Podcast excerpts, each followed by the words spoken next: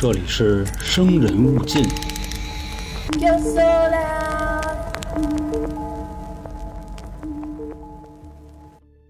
上午十点的时候，有一个老太太，她自己一个人在家，他们家里人都出去上班去了。这个时候呢，就听见外边人敲门。老太太呢一边往门口走，一边就问啊这个外边敲门的人是谁。外边的人呢就说是这个检修暖气的，因为马上啊冬天了要供暖了，看看你们家这个暖气有没有问题。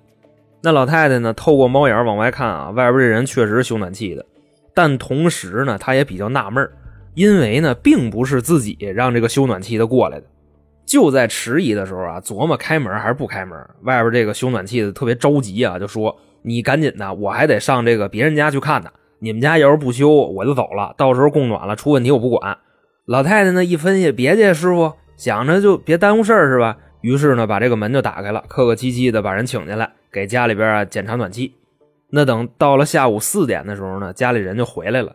发现啊，屋里边血淋淋一具尸体，老太太的脑壳子让人给敲碎了，同时呢，家里边的财物啊也被人洗劫一空。朋友们，大家好啊，欢迎来到由春姐为您带来的《生人勿近》，我是杀人放火讲解员老航。那就在我刚才描述的那个场景啊，就给人开门，然后呢，脑壳子让人给砸碎了，听着好像是挺扯的，或者说呢，在今天啊，这种情况各位可能会觉得不可思议。那图什么呀？给人脑壳子敲碎了。其实按现在来说啊，就大家一听就能明白，移动支付呢它很发达，已经很少有人啊就往家里放现金了。你像这种小偷，还有入室抢劫的这玩意儿，几乎已经就很少了。因为说呢，现在这个行业啊已经被移动支付给颠覆了，所以呢，他们就转型了啊，从这个入室盗窃呀、拦路抢劫呀，变成这个电信诈骗了。而刚才呢，我给各位模拟的那个场景啊，在九十年代却是真实发生的。一个人啊，把自己打扮成那种就像济公的模样，满处就作案。所以呢，在这个故事开始之前啊，先嘱咐大家一句：以后说呢，家里边啊，要是来了那种莫名其妙敲门的人，说自己什么修空调的、修暖气的，如果啊他不是你叫来的，你必须找家里人去核实，看看这人是谁找来的。即便说啊，外边的那个人可能不是什么抢劫犯、杀人犯。那他要是别有用心，很可能就是什么一个变态啊，往你们家搁点什么针孔摄像头之类的啊，好吧，咱们都注意防范。那今天呢，咱们这个故事啊，直接进。它开始的时间呢，是一九九七年的十月二十三号。说在当天啊，山西太原的警方接到了一个报案，说呢，在某个小区的居民楼里边，一个老太太让人拿锤子敲死了。那等警方呢一到现场啊，一进屋，好家伙，一屋子血，床上、地上、墙上哪哪都是。不光啊这些血迹是溅上的，还有抹上的。总之呢，看起来就是非常的凶残。那也想不出来啊，到底是谁能对一老太太下这么死的手？因为说啊，你就根据这个现场的血液形态，你去判断，就首先这哪哪都是啊，有抹的，有溅的，就说明啊，在案发的时候。这个老太太并不是第一时间被打死的，因为如果说你直接拿锤子敲她，乒乓五次你给她打死了，那就应该只有一摊有血迹。说这老太太很可能就是挨了这么几下子，但是呢没死，还有意识挣扎或者反抗，要不就是满屋跑，要不就是满屋爬。那凶手呢就在后边一直追，直到给这个老太太弄死。由此可见啊，这就是奔着要你命来的。那说这个死去的老太太呢，当年六十八岁。死因就是被锤子敲死的嘛，打了很多下。同时啊，这个家里边的财物也都让人给洗的差不多了。这就是当时啊案发现场的一个情况。那通过对附近邻居的走访啊，警方也掌握了一个线索，就是说呢，在这个案发前的几个小时，他们这个社区啊来了一个生面孔，说这人之前没见过，是一男的，身高呢大概一米六五到一米七之间，正常体型。来这儿的这个生面孔，他来干嘛呢？说是热力公司啊检修暖气的，挨家挨户的就这么串。当时的时间啊是十月份，马上就要供暖了，所以那会儿呢，谁家也不想着这个暖气能出什么问题啊，就让这个人进屋给检查。那后续呢，警方啊就根据这个线索啊，去热力公司去核实，看有没有这人。发现呢，在案发当天，负责这片区域的那个暖气片工程师啊，根本就没上门检修过。所以就确定了啊，在案发的时候啊，上门检修暖气那人是冒充的。外加上呢是个生面孔，初步判断啊，这个假的暖气工就是凶手。就很有可能是怎么回事呢？就这个人，他通过啊挨家挨户串检查暖气的这个机会，他去观察，就是这些人的家里边的条件。就比如说什么谁家装修的好，看着有钱啊，那个风格就很欧啊，就就就那意思，他就多待会儿，找机会下手。要是那种就家里都是什么洋灰地啊、乱七八糟的叙利亚装修风格啊，他肯定他就跑了。那最后呢，这个假的暖气工啊，挑的就是这六十八岁老太太。他们家的那个装修啊，在周围邻居这里边啊一比还是不错的啊，外加上呢家里边就一个老太太，也挺好下手的，就抢劫杀人了。现在说呢，有了这个思路啊，就开始顺着往下查。可是呢，山西太原的警方啊查了很久，就什么消息都没有。结果呢，距离上一个案子过了一年，到了九八年十月二十三号，山西太原啊再次发生了类似的案件。说呢，是一个从幼儿园啊退休的老太太，在家里边啊也让人拿这个锤子把脑壳子敲碎了，同时呢也是假的暖气工上门作案。那两个月之后啊，九八年的十二月四号，河北省石家庄市的警方给山西的太原的警方打了一电话，就算是协查通报。太原警方呢一接电话一听就明白了啊，说要不然查不着呢，准是这个假的暖气工啊跑石家庄去了，就问啊说你们那边什么情况？那石家庄的警察就说呢，说我们这边啊已经基本了解了这个大概情况了啊，怎么回事呢？说从去年十月份开始，应该是在你们那儿做的第一起，就是山西太原啊，你们那边有一假暖气工开始入室抢劫杀人，去年杀了一个，今年杀了一个，对吧？太原警方说是，那石家庄警方又说啊，我们这边就今年十月到十二月份时间发生了五个类似的案子，全是啊。假的维修工上门检修，然后抢劫杀人。这五起案子啊，死了三个，重伤两个。那俩重伤的呢，也问不出来，就什么体貌特征、线索什么的，因为还没脱离生命危险呢。那山西警方一听呢，那甭废话了啊，协查通报吧。于是啊，两地的警方开始联手调查。后来说呢，在这期间啊，又收到了其他两个地方的协查通报，一个是宁夏银川，还有一个河北保定。最后说啊，这四个地方的警方。银川的、太原的、保定的、石家庄的坐一块啊开会，那分析感情啊，这第一起案子还不是从山西太原出来的，是从宁夏银川出来的。这个暖气工啊，我给大家捋一下时间线啊，他首次作案应该是一九九七年十月八号，那起案子呢是在银川干的。半个月之后啊，到了十月二十三号就去山西太原做的案，就是那个被敲死的老太太。又过了一个月啊，他又在保定先后干了三票。就上述的这些事儿啊，我在这儿这么说着，给各位倒腾这个时间啊，我都觉得够费劲的。但在那个年代啊，它就真实发生了。原本山西太原的警方啊，案发的时候他以为就一个呢，谁知道啊，这类似的案子在全国已经五个了。九七年这人干了五回，那么说啊，这个九七年没逮着是吧？九八年又干了多少回呢？在石家庄干了五回，在太原干了两回，一共七回，比去年多俩。结果呢，还是查不着。等到了说一九九九年啊，已经是这个系列连环杀人犯的第三个年头了。那不管是警方啊，还是这个老百姓，就通过把之前啊那两年案件的这个了解信息，就发现了这个罪犯啊作案时间上有一规律是什么呢？就是集中在下半年，基本上呢都是十月到十二月。现在呢，警方一分析啊，眼瞅着又快到日子了，还是没什么进展。这个暖气工呢，马上又该出来了。谁成想啊，到了一九九九年，这个作案的时间提前了，从原先啊都是十月份，现在开始八月份就出来了。那作案的理由呢，假扮的对象也变了。就你好比说啊，他之前只说是这个修暖气的啊，这个上门给你维修，十月份作案。现在这个人啊，那会修的东西可太多了。空调、电视、冰箱、洗衣机、热水器，他全会修。就从最开始啊，他只会装这个修暖气的啊。之前一招鲜嘛，现在改了多面手了。从九九年八月三十号开始，这个人啊，先后在太原作案五次。到了十月份啊，又在山西的晋中干了四次。十一月的时候啊，到石家庄了，三天时间干了七次。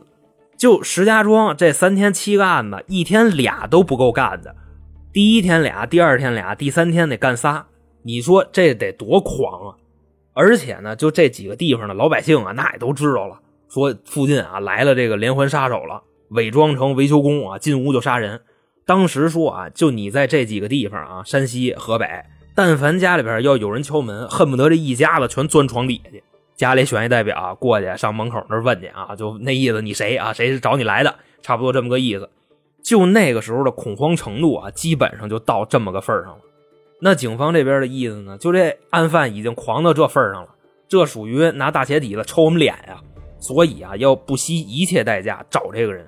随即呢，就发布了这个通缉令，悬赏金额十万块。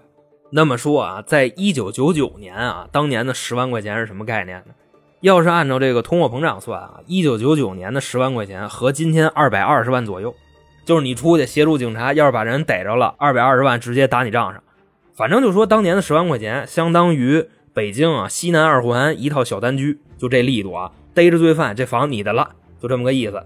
同时呢，这几个地方的警方啊，也算得上是建国以来啊最大规模的清查行动了，出动了几千名警力啊，在这个各大咽喉要道排查，还有上万名的联访啊，对这个暂住人口清查。最后的情况呢，每个城市啊，就这几个地方，这个保定、石家庄、太原，然后银川，差不多每个城市清查了暂住人口这么四五万人，然后呢，摸排各类的场所啊，好几千个。那这个力度呢，一直持续了二十多天啊，基本上就是过去扒拉脑袋去了，还是没有什么进展。直到一九九九年的十一月二十六号，山西警方这边啊，提供了一个重要的线索，说呢，在这个一个多月以前，九九年的十月份，这个假的暖气工啊，他那时候在山西的晋中作案，他呢做完案之后，把这个被害人的手机给拿走了。那当时呢，这个警方就对这部手机啊进行了监控。就盼着说啊，这手机什么时候能开机？要是能再打个电话，那就更好了。结果说呢，到了十一月二十六号，也就是那个案子发生的一个多月之后啊，这部手机就开机了。不仅开机了啊，还打出去一个电话。只不过说呢，当时这个电话打通了，拿手机打电话的人并没有说话，直接就挂了。那这么短的时间啊，大概也就几秒钟，警方想定位，那自然是不可能的。只能说啊，根据他拨出去的这个号进行调查，也就是去查接电话的那个号。后来一查啊，那电话也挺好查的，是一太原号，机主的身份呢是在某市场三楼里边啊练一摊玩期货的，这还是一黑庄。那警方呢一分析说，有可能啊，这个假的暖气工应该在他那玩期货呢。随即啊就展开了一次秘密搜捕，把那个市场里边啊那期货黑庄给抄了。在场的人呢，全都抓回去了，一共啊十五个人，一个一个过筛子。那审到最后呢，发现啊有一个人就不对了。那怎么个不对法呢？说当时啊检查了这个所有人的身份证，结果呢就有一个人，他确实是把这个身份证掏出来了，递给警察了。但是呢，他的这个身份信息跟自己啊就眼前的这个人明显不符。说警察呢就接过他这张身份证啊，打眼一看，长得就不像，岁数也不对。说眼前的这个人啊，你看面相应该小四十了，身份证上二十出头。就问他啊，您这岁数差将近一倍是怎么回事？对面那人说呢，是太阳晒的啊，所以我就显老，我干活的人。警察说大哥了，你自己好好看看，你拿假身份证你也拿一像你的吧？你看这身份证上这照片啊，一头秀发啊，还飘逸呢。就哎，你再跟你自个儿比比，你看你谢顶谢成什么德行了？跟那个满清似的啊！你谢的都快谢到脑袋顶子上了。就现在眼巴前的这人啊，跟五阿哥唯一的区别就是他没有后边那辫子啊，他那发际线就在脑袋正当间而且说呢，现在审问的这个人啊，他脸上还有一个特征，这跟当时啊山西太原那边案发的时候啊，周围群众提供的一个线索比较像，是什么呢？就说这人的右脸会时不时的抽一下。什么叫时不时抽一下呢？就跟那个《乡村爱情》里边那赵四儿似的。一边说着说着话，就嗯嗯就那样。那既然是这样，那就审他呗啊！说，请问一下啊，这位来自清朝的这个赵四儿啊，你的真实信息是什么？你就别扛上了，现在你跑不了了。这哥们呢，在审讯室里边啊，反正是问他什么他都不说。后来呢，干脆就不搭理你了，就除了他那脸上啊，就哎哎嗯嗯啊，就这么一抽一抽的啊，没有任何的信息量。不过说呢，这个人啊，扛他也没扛多一会儿，两个小时就扛不住了。从这个椅子上就想拼命的往起站，说当时啊，这人的俩手都被铐在那个椅子上了，他想站站不起来。反正说呢，就这么一较劲啊，这人就呱摔地上了，然后就跟地上呢就喊啊啊啊，就冲着这十多人啊，跟这犯神经病啊，我杀人了啊，怎么地吧？那在这个审讯室里边啊，就那十多个人就都围上来了，说这案子就太大了啊，旁听助审的直接啊把这人从地上给他周起来，就开始交代了。那这个交代的过程啊，就这些案子啊，好几十个，一直交代啊，持续了三四天。最终呢，眼前这个人啊，把自己的罪行都说了。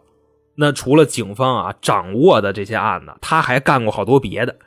警方掌握的这些就是恶性的入室抢劫杀人案是二十八个，其实啊是三十一个。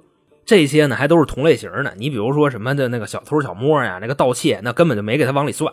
说自打一九九七年开始，这假暖气工啊作案三十一起，杀了二十三个人。九个人被他打成重伤，他还强奸了俩人。同时呢，根据他交代的这个内容啊，警方也来到他在太原住的地方，把他们家给抄了。从里边呢也找出来啊，就是很多之前这些命案丢失的赃物，比如什么戒指、项链啊、手表、烟酒、手机、收音机啊、匣子、随身听啊，这些东西不计其数。那等太原警方这边呢有了突破性进展之后啊，宁夏那边也传过来了消息。之前在宁夏那案子也证实了，就是他干的。而且呢，他除了这个抢劫杀人啊，他还单奔杀人，他还谋杀。而且说这个嫌疑犯的名字非常的牛逼，非常的威风啊！你们猜他叫什么名儿？太原警方说不知道，你就直接说呗，这上哪猜去？宁夏警方就说了啊，这个罪犯他叫李小龙，没听错啊，各位，就是那个跟功夫巨星重名啊一个字不带差的李小龙啊，劫团道。说这人自打一九八一年开始，就是他的这个履历啊就没闲着过。他从这个十八岁到二十六岁，就这八年是在监狱里边过的，罪名是盗窃。那出来之后呢，这个消停没几天啊，又遮了半年。那到了一九九四年啊，又盗窃又进去了。九六年出来的，然后九七年这不开始杀人了吗？这次的连环杀人犯啊，身世彻底什么乱七八糟的都搞清楚了。那有了这个消息以后啊，警方第一时间就发布了公告啊，赶紧把这些这个信息都告诉这个广大人民群众，说这个假的暖气工啊李小龙已经抓着了啊，大家就别慌啊，这个可以恢复这个正常生活了。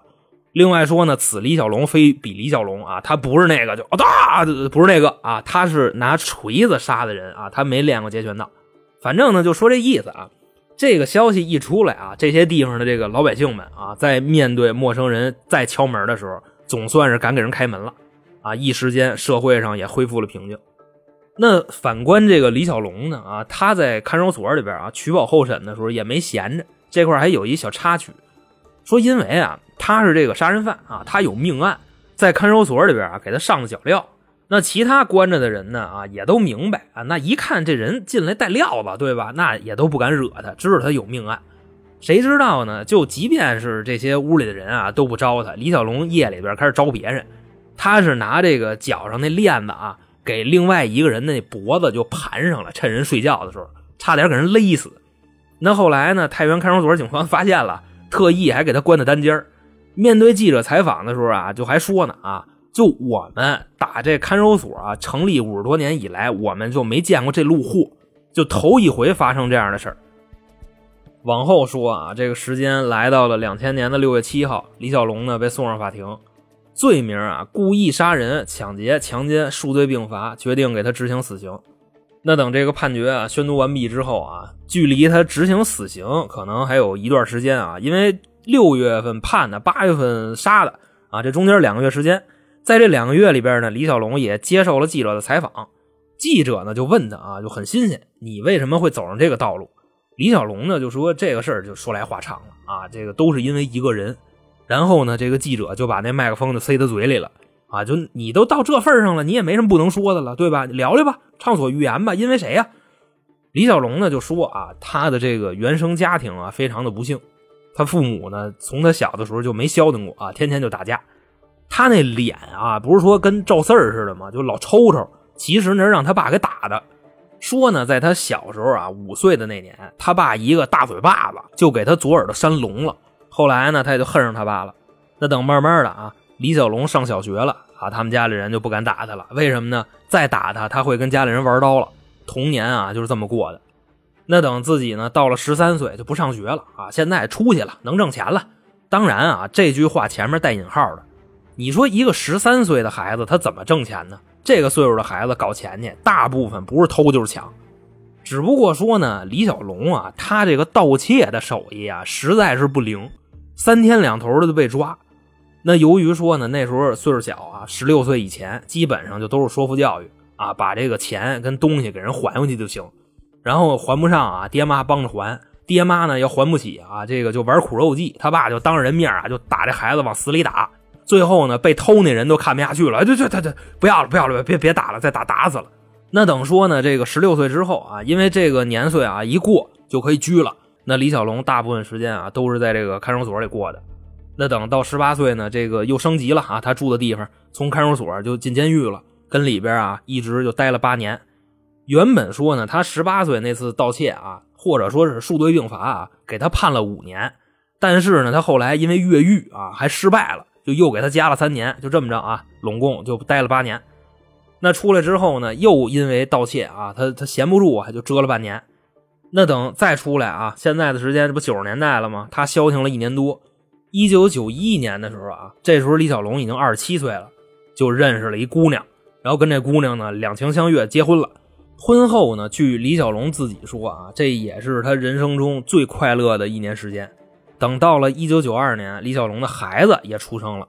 你按理说呢，有孩子了更应该消停了，是吧？他没有，啊，就在这一年多两年的时间啊，李小龙出来以后就打工呗。可是呢，就干着干着啊，就干不动了。自己呢一分析啊，每天挣这仨瓜俩枣，那哪有偷来的快呀？于是啊，就没忍住啊，重操旧业了。等于这人呢，九一年金盆洗手结婚了啊，九二年重出江湖了。好景不长啊，九四年又被逮了，判三年。那在这个期间呢，他媳妇儿啊也跟他离婚了。只不过现在呢，李小龙啊他自己觉着自己未来的人生还是有奔头的。虽然呢媳妇跟自己离婚了啊，但是出去之后就好好说呗，再商量复婚的事儿呗，就挺有希望，对吧？所以他在这个改造的时候啊，就特别配合。在监狱里边，什么那头把二把的，带着做操的时候啊，跟里边喊口号宣誓呗啊，洗心革面，重新做人啊，遵纪守法，服从管教，积极改造，重塑人生啊，立志成才，报效祖国。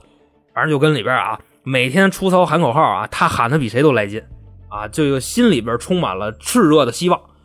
那等两年多之后，一九九六年的时候出来了，就准备第一时间啊回家跟媳妇认错啊，想跟他媳妇复婚。结果呢？回家以后发现他媳妇自杀了。那得到了这个消息的李小龙啊，就有如晴天霹雳，就上娘家问去他媳妇是什么时候死的，为什么死？说这个李小龙啊，自打进去之后不离婚了吗？他前妻又找了一新的，然后呢，这新的啊是一骗子，把所有的钱都骗走了。目前啊，只知道这个人姓罗，其他的信息不知道。所以呢，此时此刻啊，得到了这个消息的李小龙决定啊，要开始杀人了。但是吧，这个决定归决定，想归想，实际上李小龙啊，真正开始杀人的原因还不是因为这个。他这事儿的底层逻辑啊，其实跟他爸有关系。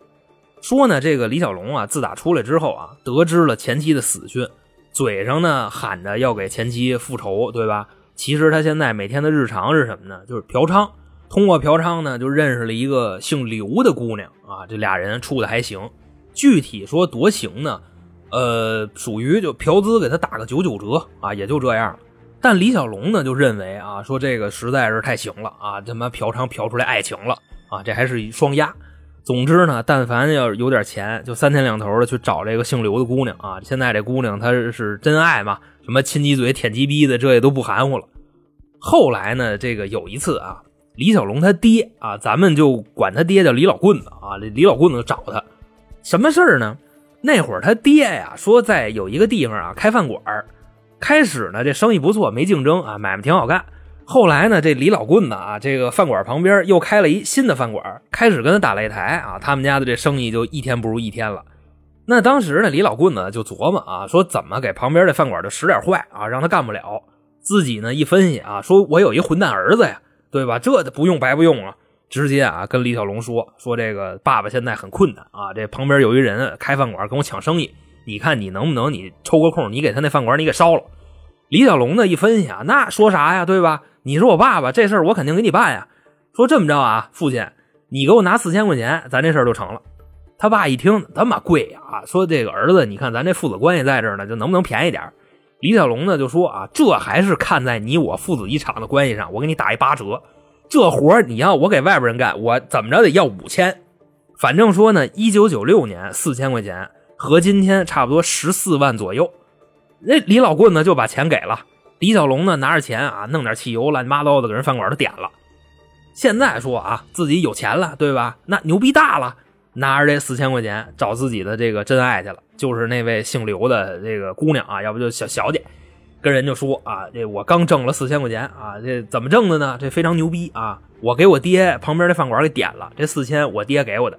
人姑娘一听呢，说我操，这高了啊！说哎，这个李哥啊，要不这龙哥，你看咱这关系啊，你现在手里边有四千块钱啊，你是不是得分我两千，对吧？你不说你爱我吗？李小龙呢一听说凭什么呀啊？就算是我喜欢你，那我也不至于给你拿一半吧，对吧？你就说我按行价给你就得了呗，大不了啊，你给我提供那九九折的优惠，我不享受了还不行吗？反正细水长流，这钱够咱俩好一阵子的。人姑娘啊就说了，说你是真他妈听不懂人话呀！你刚才告诉我的那个事儿，对吧？你烧人饭馆是吧？现在我知道了啊，反正说你要是不给我钱啊，两千块少一分不行啊，我就去这个公安局，我告你。那到时候这钱你一分剩不下，你都得赔进去，你还得蹲监狱。反正你自己琢磨吧，啊，哪头轻哪头重。李小龙呢一分析啊，说操，这他妈一蛾子呀，就想了一缓兵之计，说那行吧，啊，这钱今天我没带着啊，过几天我给你拿过来，然后就走了。那天呢也挺扫兴的啊，也没玩啊，就没心情了，他起不来杆了。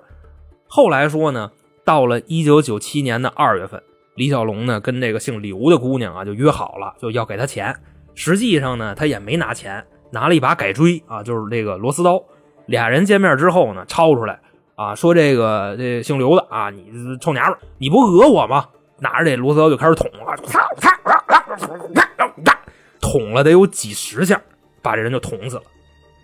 真的，各位，咱就说拿改锥捅人，就那个痛苦的程度啊，比刀还疼。因为各位也可以琢磨一下啊，改锥它不算利器。你说你刀吧，你扎进去对吧？快进快出，他好歹痛快。由此可见啊，就这李小龙得多恨他。也就是这么着，李小龙呢拿了一血啊。之前呢，你想都是什么抢劫呀、盗窃，他没杀过人，这也算是见着荤腥了。说呢，现在这人啊就开始琢磨啊，这个日后我怎么办？干脆呢，一个羊也是赶，两个羊也是放啊。既然呢决定杀人了，我就不如激起那浪花一朵朵。至此啊，从一九九七年十月份开始，一直到一九九九年十一月啊，三年时间，三十一起案子就这么干出来了。那关于这个案子呢，大家可能还有什么想问的啊？就是他杀了这么多人，一共抢了多少钱？那这个问题呢，报案人啊跟李小龙自己啊，这个给出了答案是不一样的。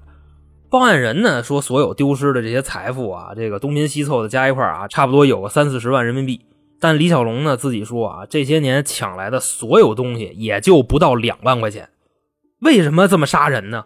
有的人一条命在他眼里就值五十块钱，甚至五十块钱都不值。